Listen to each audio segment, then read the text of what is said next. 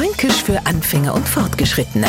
Heute Der Zwetschger. Und der hat ungefähr 40% Alkohol, ist ein klarer Schnaps und es brennt aus, klar, Zwetschgen.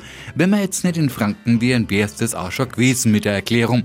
Und jetzt kommt uns der Glarzwetschger daher und der ist ganz bestimmt nichts für Leute, die sich denken, Ach, ich vertrag Alkohol nicht so, also nimm mir besser an Glanzwetschger. Wenn das einer bei uns sagen, täten wir täten uns, glaube ich, kaputt lachen. Damit nun auch Sie, liebe Neufranke, mitreden können, der Glatzwetschger ist für uns eine niedliche Bezeichnung für ein kleiner Boom.